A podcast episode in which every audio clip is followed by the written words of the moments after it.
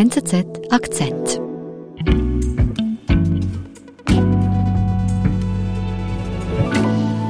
Katrin Büchenbacher ist bei uns im Studio. Hallo, freut mich. Hallo. Katrin, du selbst, du weißt, wie es ist, in China zu arbeiten. Du hast für eine Zeitung in Peking geschrieben. War das sehr stressig? Ja, also das war ein staatliches äh, Unternehmen und deshalb war es etwas gemütlicher. Hm, Aber ich habe dann schon gemerkt, ähm, also abends konnte man nicht einfach so nach Hause gehen, wenn Feierabend war offiziell. Also solange die Chefin noch im Büro war, mussten auch wir Angestellten alle dort bleiben. Ja, und das kann schon mal 8, 9, 10 Uhr abends werden, bis dann der Chef geht und dann kann man mhm. auch die Dinge zusammenpacken. Und du hast doch äh, gesagt, dass es für dich relativ gemütlich war. Im Vergleich zu was denn genau? Ja, also in der Privatwirtschaft weht ein anderer Wind, ein viel härterer Wind in China, vor allem bei den Tech-Unternehmen. Was heißt das? Ja, dort sind da härtere Arbeitszeiten die Regel. Also man muss nicht unbedingt früh anfangen, aber dann schon zwölf Stunden Schichten hinlegen. Bis, bis zu 14 Stunden, 16 Stunden. Äh, das ist ganz üblich. Und das ist auch heute noch ganz normal? Genau, ja. Kommt darauf an, aber vor allem für Programmierer ja, ist das normal und wird zum Teil auch erwartet. Arbeiten bis zum Umfallen, das ist in China Alltag. Doch nicht alle wollen das hinnehmen. Eine neue Bewegung kämpft nun für mehr Freizeit. Katrin, wie hat denn das alles begonnen mit dieser Bewegung? Das geschah alles sehr plötzlich. Äh, am 12. Oktober auf einmal war diese Bewegung online. Und diese Bewegung hat ja auch einen Namen, äh, ziemlich provokant.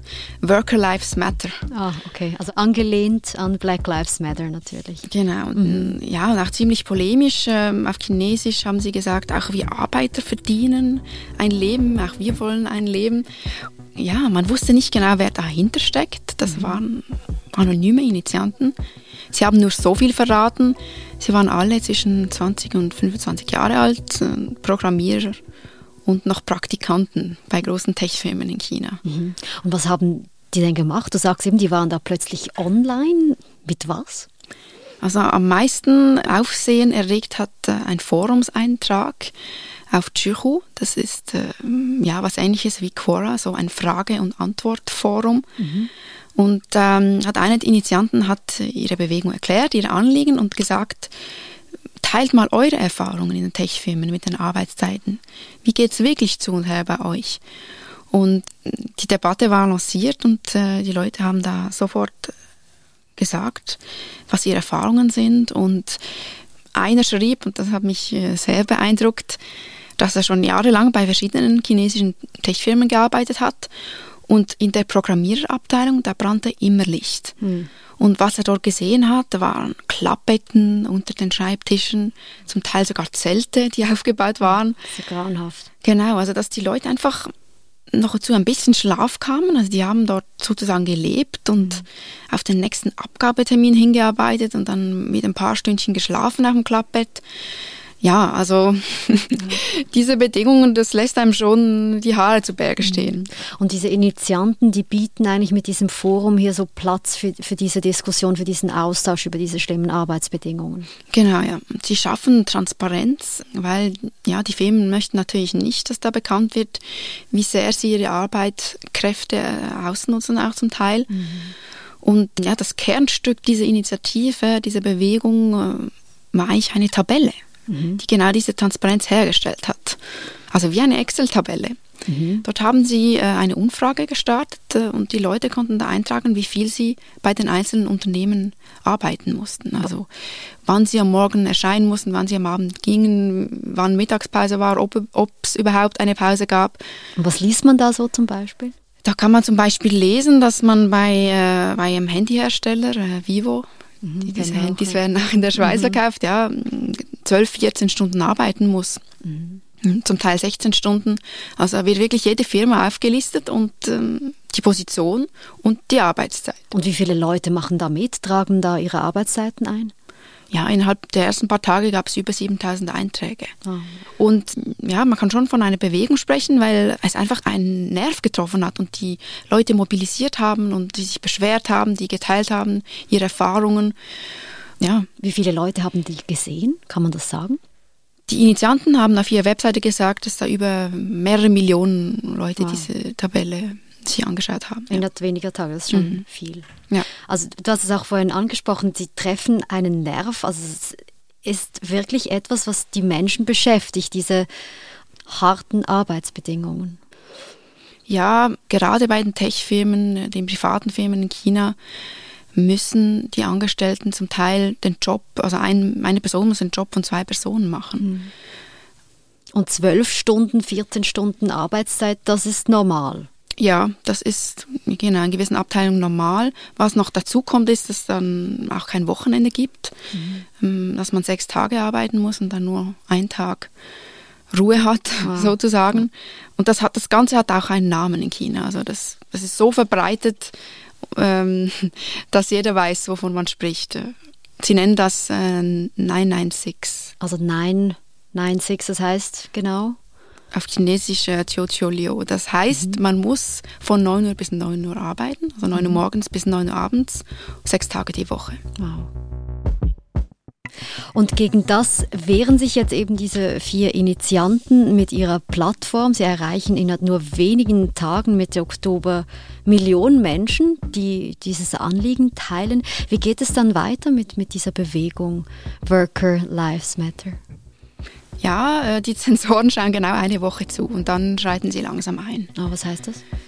Ich wollte dann die Seite wieder aufrufen, also das Forum vor allem, und dann habe ich gesehen, da kam nur eine Fehlermeldung. Also das Forum wurde als erstes dicht gemacht. Mhm.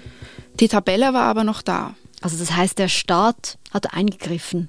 So sicher ist das nicht, ob es der Staat war. Ähm, das, ja, das könnte natürlich auch sein, dass diese ähm, Online-Firmen, die Forumsbetreiber das selbstständig äh, unterdrückt haben.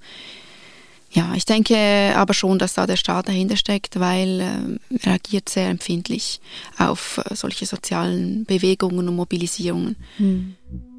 Wir sind gleich zurück. Zuerst habe ich nur zugehört. Dann habe ich gelesen. Später habe ich gelesen und dann erst reingehört. Und dabei immer guten Journalismus erlebt.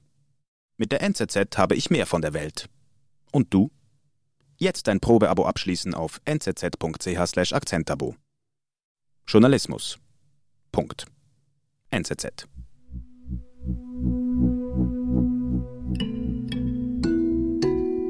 Was machen denn die Initianten jetzt nach einer Woche, wo das Forum schon dicht gemacht ist? Sie haben weitergemacht. Also sie haben sich natürlich, sie hatten das schon erwartet. Und in einem Post hat der eine der Initiant auch gesagt, ja, vielleicht schalten die Sensoren irgendwann ein, aber wir machen einfach weiter. Mhm. Und sie haben sich deshalb auch nicht nur auf chinesische Plattformen verteilt, sondern auch auf Plattformen im Ausland, äh, wie GitHub, sie haben eine Gmail-Adresse. Mhm. Sie haben regelmäßig Backups gemacht der Liste. Also sie, sie wussten schon, was wahrscheinlich auf sie zukommt. Also das heißt aber, das läuft jetzt einfach auf anderen Plattformen im Ausland weiter, diese Diskussion oder diese Tabelle, oder wie muss ich mir das vorstellen? Die Tabelle war auch auf einer chinesischen Plattform abgespeichert, weil sonst könnte die breite Bevölkerung gar nicht darauf zugreifen und könnte auch nicht seine Einträge machen. Ja. Und ja, am Tag darauf war auch dann diese Tabelle nur noch ähm, teilweise abrufbar und inzwischen ist sie komplett dicht. Also also dicht heißt, man kann nicht mehr eintragen, aber man kann sie noch einsehen. Man kann sie auch nicht mehr einsehen. Mhm. Also nur noch über eine ausländische Plattform, wo der Zwischenstand abgespeichert ist wie ein Backup. Mhm. Also in China ja, gibt es diese Bewegung nicht mehr so. Das ist ein harter Dämpfer nach nur einer Woche für diese Bewegung. Jetzt dieser Kampf für die unmenschlichen Arbeitszeiten, wissen das in China? Gibt es denn kein Recht, das eigentlich Arbeitnehmenden auch schützen sollte? Doch, das Recht ist da. Das Arbeitsrecht ist ziemlich äh, umfänglich, komplett mhm. und definiert klar äh, acht Stunden Arbeitstage. Es gibt kein Wochenendrecht, also es gibt nur das Recht auf einen Tag Wochenende ja, per Gesetz. Kann ich mir gar nicht vorstellen. Ja, das war auch in China recht lange üblich, dass man mhm. einfach kann. Das Wochenende ist eigentlich äh, relativ neu in China. Man muss aber auch wissen zu den Arbeitszeiten. Viele Leute wollen so viel leisten, die wollen so viel arbeiten, weil ähm, ja, Geld ist, ist sehr wichtig in China. Nicht nur für Firmen ähm, ist Profit wichtig, sondern auch für die einzelnen Menschen. Mhm. Die äh, haben großen Druck, also für, für Wohnen, für die Bildung. Sie wollen aufsteigen. China ist ein Land im Aufstieg. Und deshalb sind sie bereit, äh, Überstunden zu leisten, die dann auch gut bezahlt werden. Mhm. Kommen dann das Taxi auch gezahlt nach Hause, das Abendessen ist inbegriffen. Und ja, viele Leute sind wirklich willens, das, das zu leisten. Mhm. Also viele akzeptieren diese ja, schlimmen Arbeitsbedingungen. Auf der anderen Seite aber gibt es eben diese Proteste wie Worker Lives Matter, das jetzt nach nur einer Woche aber im Keim erstickt wurde. Ja. Und das sind vor allem, muss ich sagen, die jungen Leute, die äh, mhm. die diese Online-Proteste lancieren und die auch nicht mehr bereit sind, ihre Freizeit zu opfern. Ja. Und ja, das ist ein bisschen ein Mentalitätswandel, den man da beobachten kann bei den, bei den ganz jungen Arbeitnehmern. Wie geht es denn jetzt weiter mit dieser Bewegung? Die Bewegung ist mundtot gemacht worden. Also die gibt es in der Form ähm, nicht mehr. Und kämpfen Sie aber trotzdem noch weiter? Ja, Sie haben gesagt, Sie, Sie wollen weiterkämpfen, bis 955 Realität ist. Okay, also vor, vorher hatten wir 996, jetzt haben wir 955. Was heißt das genau? Das ja, sind die idealen Arbeitszeiten, äh, für die sie kämpfen, von 9 Uhr morgens bis 5 Uhr abends, mhm. fünf Tage die Woche. Von 9 bis 5 arbeiten, zwei Tage frei die Woche, das im Tech-Sektor. Ist das realistisch in China? Einerseits, ja, die Zeichen äh, stehen äh, gerade dieses Jahr ziemlich positiv. Ähm, nicht nur die jungen Leute wollen, dass sich da was ändert, sondern der Staat hat auch ein Interesse daran. Also das hat, mhm. haben wir jetzt dieses Jahr gesehen. Die Motivation kommt äh, vor allem von der Demografie her. Und zwar geht die Geburtenrate stark zurück in China. Die jungen Leute, die sind einfach nicht mehr bereit, Kinder zu haben, weil sie sagen, wir haben keine Zeit. Der Arbeitsdruck ist so groß, der Stress. Ich will mir da nicht auch noch Nachwuchs aufhalsen. Mhm. Und ja, und der Staat hat anerkannt, das ist ein Problem und genau. deshalb muss man bei den Arbeitszeiten einschalten. Ja, vor allem bei den Tech-Firmen, die halt wirklich das äh, komplett überstrapazieren, äh, das Arbeitsrecht. Und da gibt es jetzt strengere Regeln. Der oberste Gerichtshof in China hat dieses Jahr auch ein Urteil gefällt, dass der 996 illegal ist. Also gute Vorzeichen eigentlich. Ja, eigentlich gute Vorzeichen. Äh, ich glaube aber trotzdem nicht, dass sich da äh, 955 durchsetzen wird. Auf jeden Fall nicht in den nächsten 10, 20 Jahren. Mhm, so. China ist ein Land im Aufstieg und die Leute wollen aufsteigen. Also der soziale Aufstieg steht über allem. Und deswegen stehen die Leute einerseits unter Druck und ja, die gesellschaftliche Erwartung ist einfach noch da, dass man viel Geld verdient und deswegen auch hart arbeiten muss. Also das heißt, es müsste sich auch etwas im Denken der Menschen verändern und ansonsten bringen bessere Arbeitsbedingungen auch wenig. Richtig, und äh, das hat sich zum Teil ja auch schon geändert. Diese jungen Leute, die diese Bewegung lanciert haben, ähm, die stehen für, für viele junge Leute in China, die jetzt äh, Hochschulabgänger sind und die auf den Arbeitsmarkt strömen und einfach nicht bereit sind, äh, so viel zu arbeiten, weil sie halt auch ein Privatleben wollen, Freizeit. Und ich denke, ja, mit diesen jungen Leuten, da wird sich schon etwas ändern. Es sind jungen Leute in den Städten, die andere Ansprüche haben, die schon einen gewissen Wohlstand erreicht haben und nun nicht nur nach ähm, Status und Geld streben. Aber es braucht Zeit. Es braucht Zeit, richtig. Hm.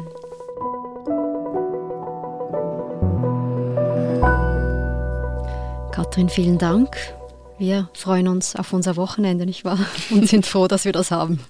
Genau. Danke für den Besuch. Danke dir. Das war unser Akzent. Ich bin Nadine Landert. Bis bald.